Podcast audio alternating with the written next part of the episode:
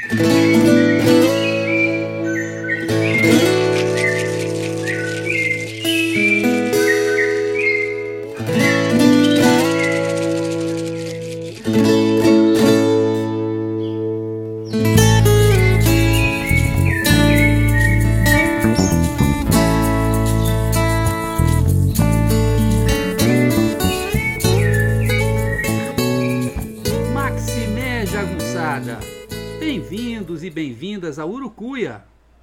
podcast feito para te ajudar a ler Grande Sertão Veredas e outras obras do nosso amado João Guimarães Rosa.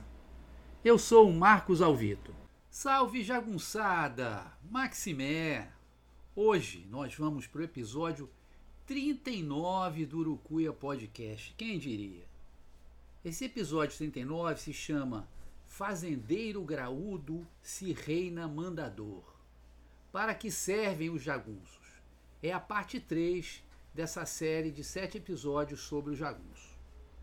Então vamos lá. O jovem Riobaldo vivia na Lordeza, na fazenda São Gregório, de seu padrinho, na verdade pai, Celorico Mendes.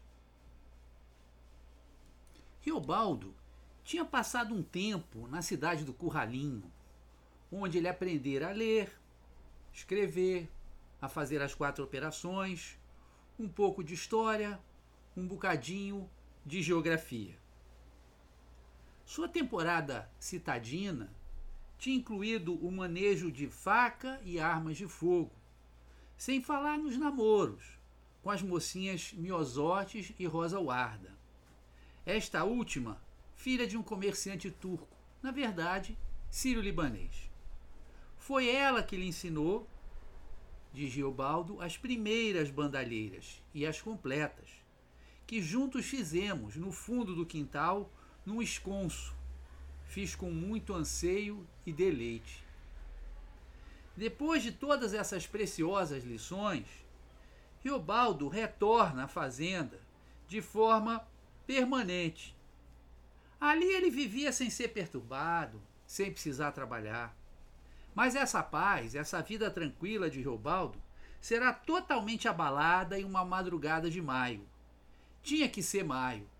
Maio é o mês que o Rosa encontrou Araci e é o mês dos principais acontecimentos da vida do Riobaldo, como por exemplo quando ele encontra o um menino que é de Adorim pela primeira vez. Vamos deixar que ele mesmo conte o que aconteceu. Depois que voltei do curralinho definitivo, grande fato se deu, que ao senhor não escondo. Certa madrugada, os cachorros todos latiram no São Gregório. Alguém estava batendo. Era mês de maio, em má lua. O frio fiava. E quando tão moço, eu custava muito para me levantar, não por fraca saúde, mas por preguiça mal corrigida. Assim que saí da cama e fui ver se era para se abrir, meu padrinho Celorico Mendes, com a lamparina na mão, já estava pondo para dentro da sala uns homens, que eram seis, todos de chapéu grande e trajados de capotes e capas, arrastavam esporas. Ali entraram com uma aragem que me deu susto de possível reboldosa. Admirei tantas armas. Mas eles não eram caçadores, ao que farejei. Pé de guerra. Mesmo sem muita experiência, depois de ter seu soninho interrompido pela barulheira dos cachorros latindo e levantado da cama, Riobaldo entende bem o que estava acontecendo. Os seis visitantes recebidos por seu padrinho podiam até querer se passar por caçadores, mas o excesso de armas e a aragem que traziam consigo revelavam que estavam em missão de guerra. O padrinho manda Riobaldo chamar alguma das mulheres para passar um café quente. Riobaldo ainda retorna a tempo de ouvir a explicação do que estava se passando.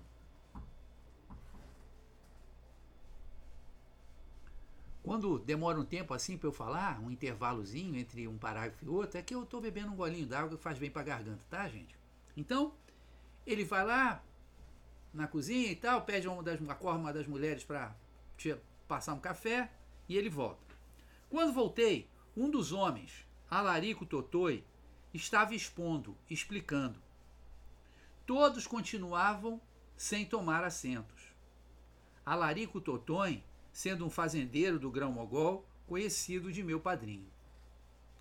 Ele, com seu irmão Aloís Totoi, pessoas finas, gente de bem. Tinham encomendado auxílio amigo dos jagunços por uma questão política, logo entendi. Meu padrinho escutava, aprovando com a cabeça. Mas para quem ele sempre estava olhando com uma admiração toda perturbosa? Era para o chefe dos jagunços, o principal. E o senhor sabe quem era esse? Joca Ramiro. Só de ouvir o nome, eu parei na maior suspensão. Bom, vou esclarecer o que estava vendo. Os irmãos Totoi, Alarico e Aloís Totoi eram fazendeiros do grão-mogol, bem no norte de Minas. Eles se envolveram em uma disputa política. Qual disputa, com quem ela se dá, isso não é apontado. Dispostos a resolver, entre aspas, essa questão na base da utilização da força bruta contra seu adversário, convocaram o grande chefe Joca Ramiro, seu aliado, cujas terras ficavam ainda mais ao norte, em São João do Paraíso, divisa com a Bahia. O lendário Joca Ramiro apoia os irmãos Totonho, colocando a serviço deles seu bando de jagunços, sem falar na sua capacidade de comando. Joca Ramiro e os Totões, então, se deslocam até a região mais ao sul, onde provavelmente se encontravam as terras do infeliz desafeto dos irmãos. Que ele vai tomar muito chumbo, né? Lá chegando, precisavam passar a noite escondidos em alguma fazenda, sem alertar o inimigo. Para isso, mobilizam Celorico Mendes, que, como o próprio texto diz, era amigo dos Totões. E, portanto, aliado no caso de uma guerra. Os irmãos entram como motivo da disputa. Joca Ramiro fornece a solução na ponta do fuzil. E Celorico Mendes proporciona um abrigo, provisório, mas necessário e estratégico. Este incidente, ocorrido por causa de uma disputa política, representa apenas uma pontinha de um iceberg chamado coronelismo. O coronelismo era, sobretudo, um sistema político de dominação, que implicava no controle das eleições, fazendo uso de todos os meios possíveis, sobretudo os ilegais, fraudulentos e violentos. O coronel garantia ao governo estadual a vitória dos candidatos da situação. O governador, por sua vez, patrocinava a permanência do coronel no poder municipal. Durante a Primeira República, período em que se passa o romance, o voto não era secreto, o que obviamente se prestava a todo tipo de pressão e coerção do eleitor. Mas os currais eleitorais eram muito mais complexos. Compreendiam o controle de todas as etapas do processo eleitoral. A primeira etapa de uma eleição era o alistamento dos eleitores, que se dava a cada eleição e não era obrigatório. Quer dizer, não era obrigatório em termos, porque os agregados e meeiros que viviam nas terras do coronel eram colocados em caminhões e levados para a cidade, visando fazerem seu registro como eleitores. Né? Por isso a ideia do curral eleitoral, porque eles eram levados como se fosse um rebanho. Eram estimulados a fazê-lo também com presentes. Dava-se a eles alguma roupinha, um calçado. Né? Quem por algum motivo não podia ir, sem problema. O coronel levava até ele o formulário de inscrição mesmo que isso fosse proibido por lei. Segundo passo, cabia uma junta eleitoral analisar os formulários de inscrição e ver quem realmente poderia fazer parte da lista de eleitores. Era o momento dessa junta eleitoral, obviamente controlada pelo coronel, fazer vista grossa. E aí alistavam-se analfabetos, que eram maioria e que não podiam votar pela lei da época menores de idade, até falecidos, acabavam entrando. Então, as eleições na Primeira República eram, eram, eram, eram, eram um ritual mágico, né, esotérico, que até os mortos conseguiam votar.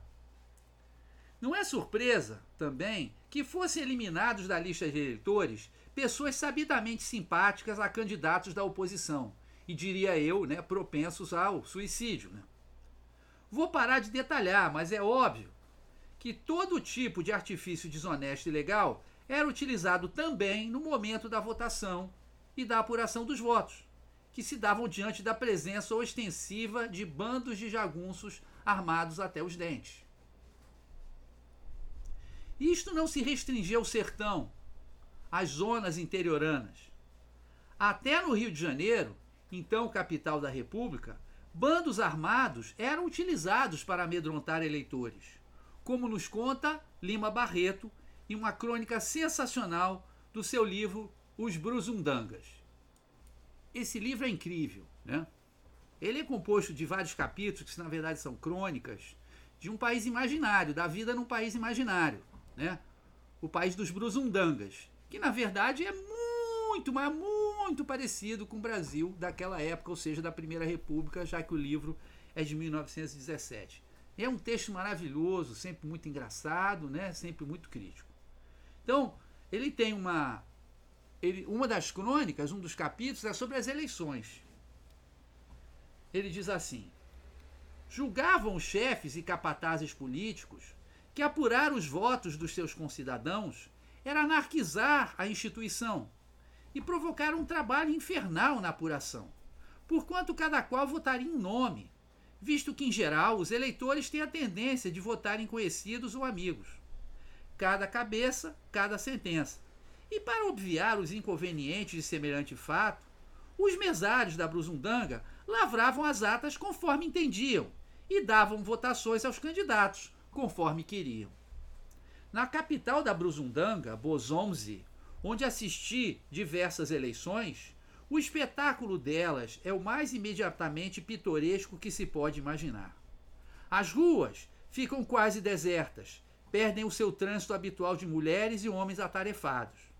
Mas para compensar tal desfalque, passam constantemente por elas carros, automóveis, pejados de passageiros heterogêneos. O doutor candidato vai neles com os mais cruéis assassinos da cidade, quando ele mesmo não é um assassino. O grave chefe de sessão, interessado na eleição de F, que prometeu fazê-lo diretor. O grave chefe, o homem severo, com os vadios de sua burocracia, não trepida em andar de cabeça descoberta com dois ou três calaceiros conhecidíssimos. A fisionomia aterrada e curiosa da cidade dá a entrever que se está à espera de uma verdadeira batalha, e a julgar-se pelas fisionomias que se amontoam nas sessões, nos carros, nos cafés e botequins, parece que as prisões foram abertas e todos os seus hóspedes soltos naquele dia. Mas voltemos à figura do coronel. Eleito prefeito da pequena cidade, ou tendo lá colocado um parente, um amigo, ele passa a controlar tudo e, e a criar uma rede de parentesco, compadrio e proteção-retribuição.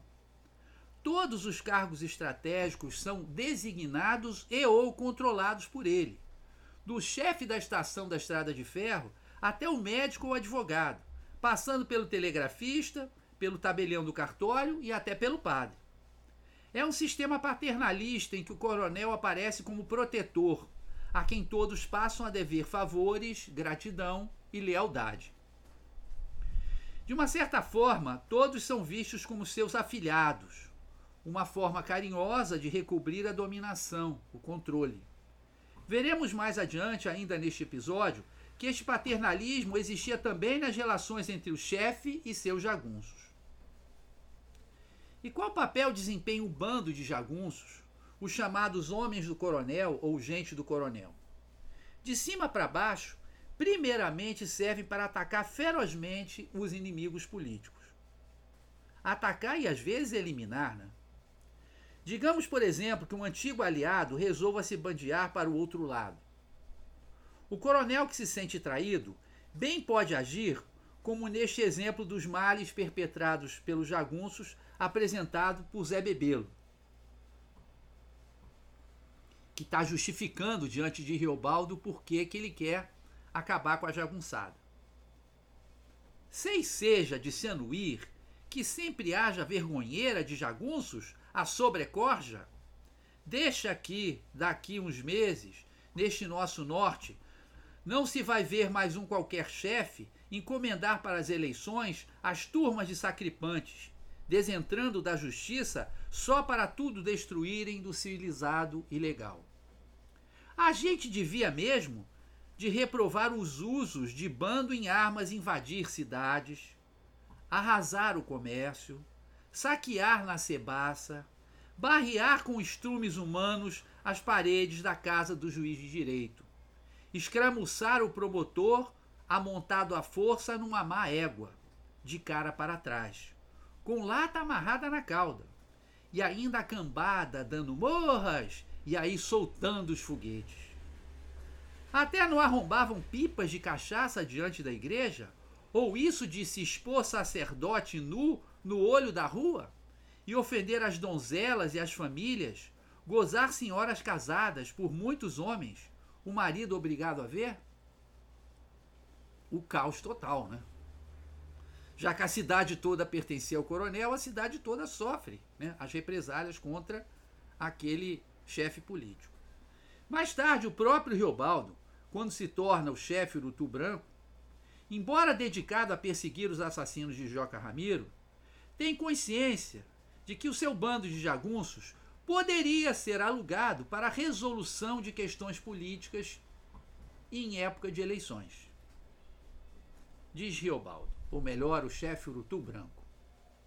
Ao redor de mim, assim obedecessem. A chefia sabe chefiar. Por certo que para a jagunçagem os gerais mal serviam. A pobreza daquelas terras, só pobreza, assina a tristezinha do pouco povo. Aonde o povo no rareado, pelo que faltava de água naquelas chapadas. E a brabeza do gado, que caminhava em triste achar.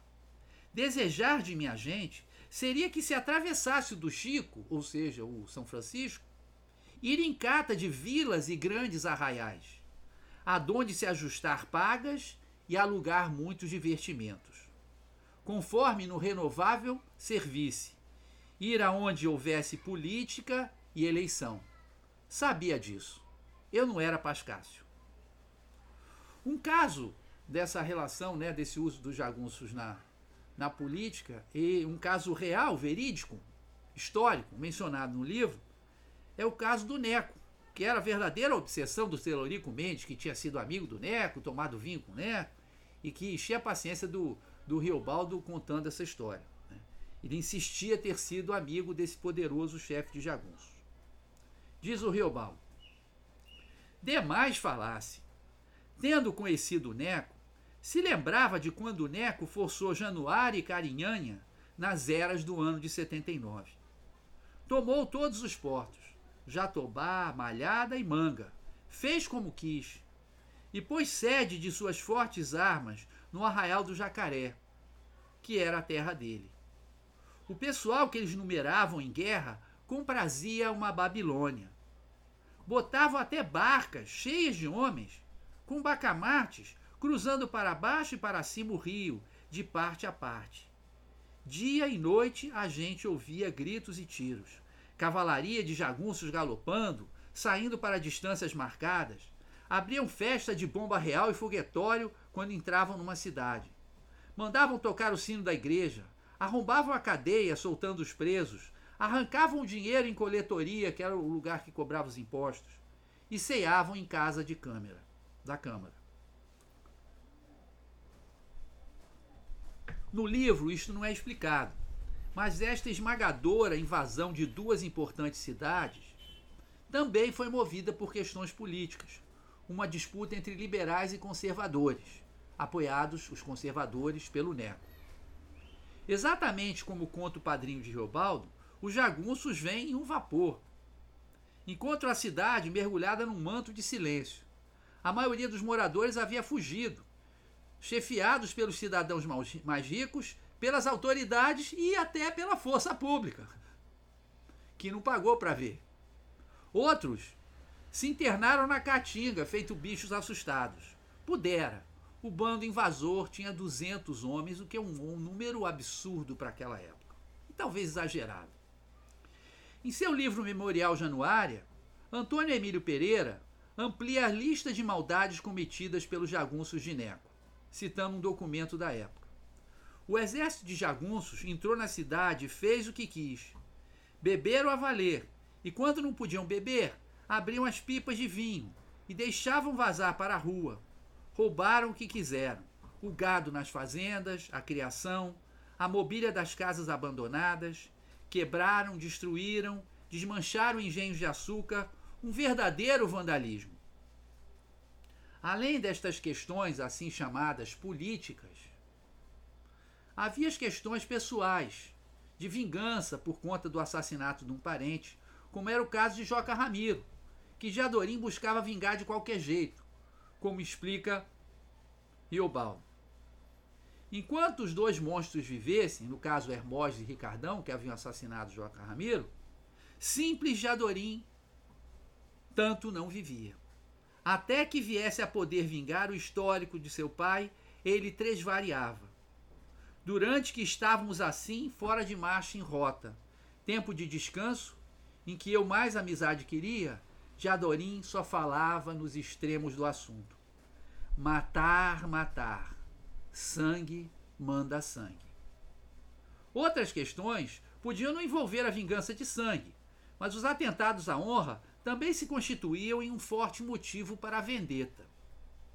Em certo momento, Riobaldo conta ao doutor que Andalécio e Antônio Dó, duas figuras históricas, né, dois chefes de jagunços que existiram no norte de Minas, cercaram a importante cidade de São Francisco.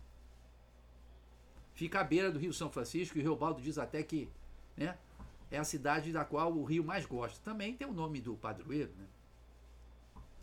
O motivo do ataque era, no mínimo, pouco usual. Andalécio queria se vingar do major Alcides Amaral, que certa vez havia cortado os seus bigodes. Andalécio e Antônio Dó cercam a cidade e o Andalécio ficava gritando, furioso: Sai para fora, cão! Vem ver! Bigode de homem não se corta. Os cabras dos coronéis, todavia, não serviam somente para isso, para questões políticas e pessoais. Descendo na escala social, eram eles que mantinham a massa rural devidamente disciplinada e submissa. Ninguém invadia as terras do coronel, ninguém roubava seu gado, ninguém o contrariava se não quisesse ser castigado da forma mais humilhante e violenta. Podia sofrer apenas uma surra, mas podia ter também sua casa incendiada e seus cultivos destruídos, seguindo-se a sua expulsão das terras do padrinho. Em casos mais graves, o agricultor poderia ser morto a tiros, ou depois de ser submetido a torturas pelos homens do coronel. E durante as eleições, como já vimos, eram conduzidos, feito rebanho, para votar nos candidatos preferidos do chefe. Desta forma, podemos dizer que a presença e o emprego de bandos de jagunços era absolutamente fundamental à manutenção do poder político e também do poder econômico dos grandes fazendeiros. Uma das possíveis etimologias do nome jagunço já espelha isso. É uma arma, uma espécie de lança.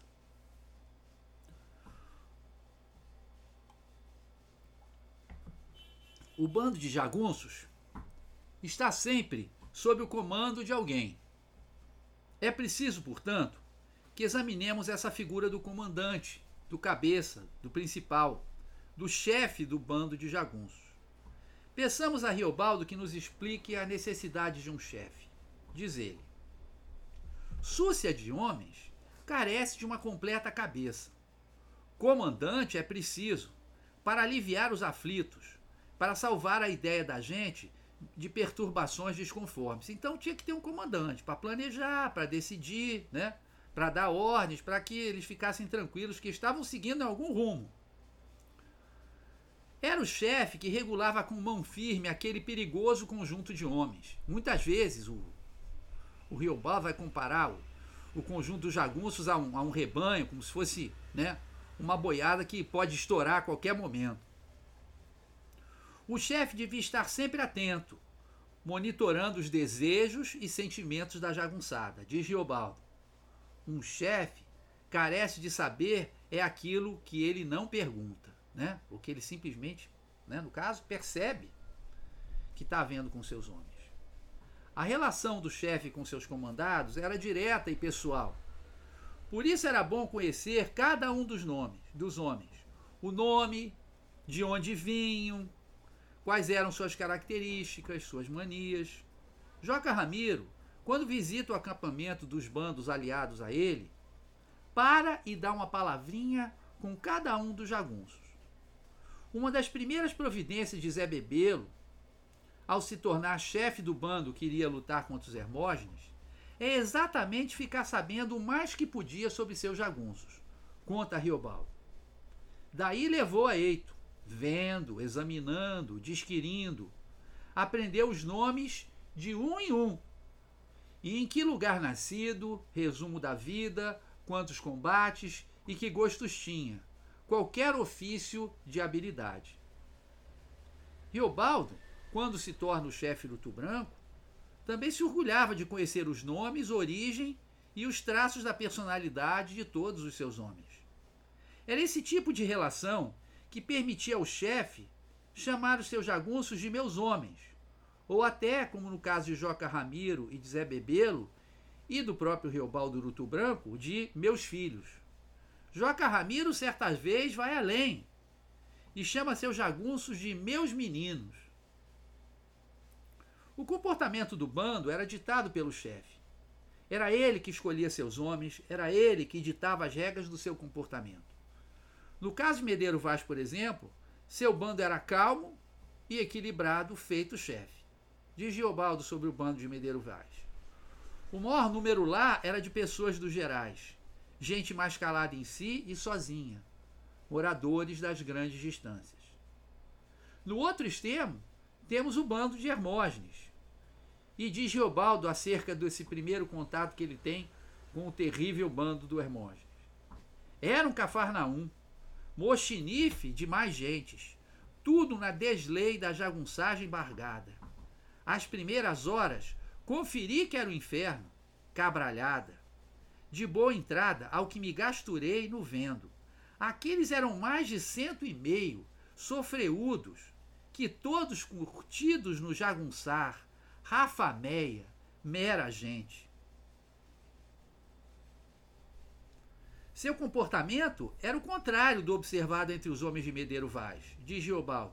Aquele povo estava sempre misturado, todo mundo, tudo era falado a todos, do comum, as mostras, as vistas, nada daquela discreção mineira, né? típica é, do bando do Medeiro Vaz. Descrição, desculpem. E o mundo sem lei escrita, a palavra e a vontade do chefe imperavam. Zé Bebelo não admitia que os prisioneiros fossem mortos. Eram todos mandados para a prisão, conta Riobaldo. Então os nossos de Geriza, com os oito prisioneiros feitos, queriam se concluir. E, de jeito nenhum, epa! Não consinto covardias de perversidade. Zé Bebelo se danou apreciei a excelência dele no sistema de não se matar, uma vez que os homens queriam matar o, o, os prisioneiros. No bando do Hermógenes, o sistema era outro. Um homem pego espionando a favor das tropas do governo foi executado sumariamente. Deu sorte. Muito mais sorte do que outro, reservado pelo Hermógenes para ser torturado até morrer, para o deleite do chefe do bando. Conta Riobaldo aterrorizado. O Hermógenes era fel dormido, flagelo com frieza.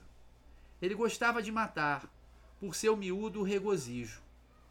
Outra vez, quando um inimigo foi pego, ele mandou: Guardem este. Sei o que foi. Levaram aquele homem entre as árvores de uma capoeirinha. O pobre ficou lá, nhento, amarrado na estaca. O Hermógenes não tinha pressa nenhuma. Estava sentado, recostado. A gente podia caçar a alegria pior nos olhos dele. Depois de um tempo, ia lá sozinho, calmoso, consumia horas, afiando a faca. Eu ficava vendo Hermógenes, passado aquilo. Ele estava contente de si, com muita saúde, dizia gracejos. Então, depois de retalhar o homem na faca afiada, o Hermógenes ficava na maior alegria. Também dependia do chefe o grau de organização do bando. Neste ponto, ninguém se comparava a Joca Ramiro e Zé Bebelo. No caso de Joca Ramiro, segundo Celorico Mendes, o padrinho, entre aspas, de Riobaldo, ele merecia todos os elogios. Conta Riobaldo. Semanas seguintes, meu padrinho só falou no jagunço. Dito que Joca Ramiro era um chefe cursado. Muitos iguais não nascem assim, donos de glórias. Aquela turma de cabras tivesse sorte, podia impor caráter ao governo. Meu padrinho levara aquele dia todo no meio deles. Contava. O cuidado nos arranjos, as coisas todas regradas, aquele dormir de ordem, aquela autoridade enorme no entremeamento. Nem nada faltava. As sacas de farinha, tantas e tantas arrobas de carne de sol, a munição bem zelada, caixote com pães de sabão para cada um lavar a roupa e o corpo. Até tinha um mestre ferrador com sua tendinha e os pertences. Uma bigorna e as tenazes, folha de mão, ferramenta exata e capanga de alveitar, com vários sortidos flames de sangrar cavalos adoecidos. Zé Bibelo não ficava atrás no que diz respeito à boa estruturação do seu bando como também testemunha Riobaldo. Olhou e contou as pencas de munição e as armas. Repassou os cavalos, prezando os mais bem ferrados e os de aguentada firmeza. Repartiu os homens em quatro pelotões, três drongos de 15 e um de 20, e em cada um ao menos um bom rastreador. Ele mesmo tinha um apito, pendurado do pescoço, que de muito longe se atendia. Para capitanear os drongos, escolheu Marcelino Pampa, João Conclis e o Fafafa. Pessoalmente ficou com o maior, o de 20. Só que, tidos todos repartidos, ainda sobravam nove. Serviram para o esquadrão a departe, tomar conta dos burros cargueiros com petrechos e mantimentos. A testa deles foi a Laripe, por bom que fosse para tudo ser. Aos esses mesmo se comedia obrigação. Kim Queiroz zelava os volumes de balas. O jacaré exercia de cozinheiro. Todo o tempo devia de dizer o de comer que precisava ou faltava. Doristino, ferrador dos animais, tratador deles. E os outros ajudavam. Mas Raimundo Lé, que entendia de curas e meizinhas, teve cargo de guardar sempre um surrão com remédios. O acampamento da gente parecia uma cidade. Outra tarefa fundamental do chefe era o planejamento de táticas a serem utilizadas durante a batalha. Celorico Mendes jurava que Joca Ramiro era mestre nisso. Não parava de contar a Riobaldo as lutas dos Joca Ramiros, os barulhos, as manhas traçadas para se ganhar em combate. Maço de histórias de toda a raça de artes e estratagema. É fácil encontrar outros exemplos. Tanto Zé Bebelo quanto Riobaldo Luto Branco lançam mão de iscas para atrair e derrotar os adversários. A mais espetacular, todavia, foi empregada por João Guanhá, um chefe rústico e analfabeto, mas valente e sincero, de grito grosso, que conseguiu derrotar uma tropa de soldados com uma armadilha espetacular. Ele disfarça a existência de tremedais, uma espécie de brejão engolidor, com ramos verdes de árvores depois fica de tocaia por perto com seus homens. Parte deles atrai os soldados do sargento Leandro, dando alguns tiros. A tropa do governo cai direitinho. Cai literalmente dentro do pântano e é engolida por ele. Conta Riobaldo com horror. Os cavalos entornados era como despejar prateleiras cheias.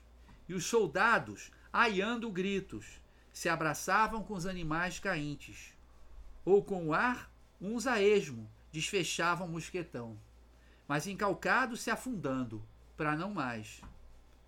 A gente, se queria, mirava, ainda acertava neles. Coisas que vi, vi, vi, oi, eu não atirei. Não tive braçagem. Talvez tive pena. Bom, Espero que vocês tenham gostado. Este foi o episódio 39 do Urucuia Podcast, né? chamado O Jagunço, parte 3, Fazendeiro Graúdo se reina mandador, para que servem os jagunços. Então o próximo episódio vai ser o quadragésimo, que espetáculo, né? E ele vai tratar aí do tema central, porque aí vamos falar de como viviam e em que pensavam os jagunços. Então, muito obrigado, rapaziada. Manda aquele feedbackzinho. Coloca lá um coraçãozinho para mim, por favor, né? Manda um e-mailzinho, me diz o que, é que você está achando do, do Urucuia Podcast. Eu te agradeço muito, tá bom?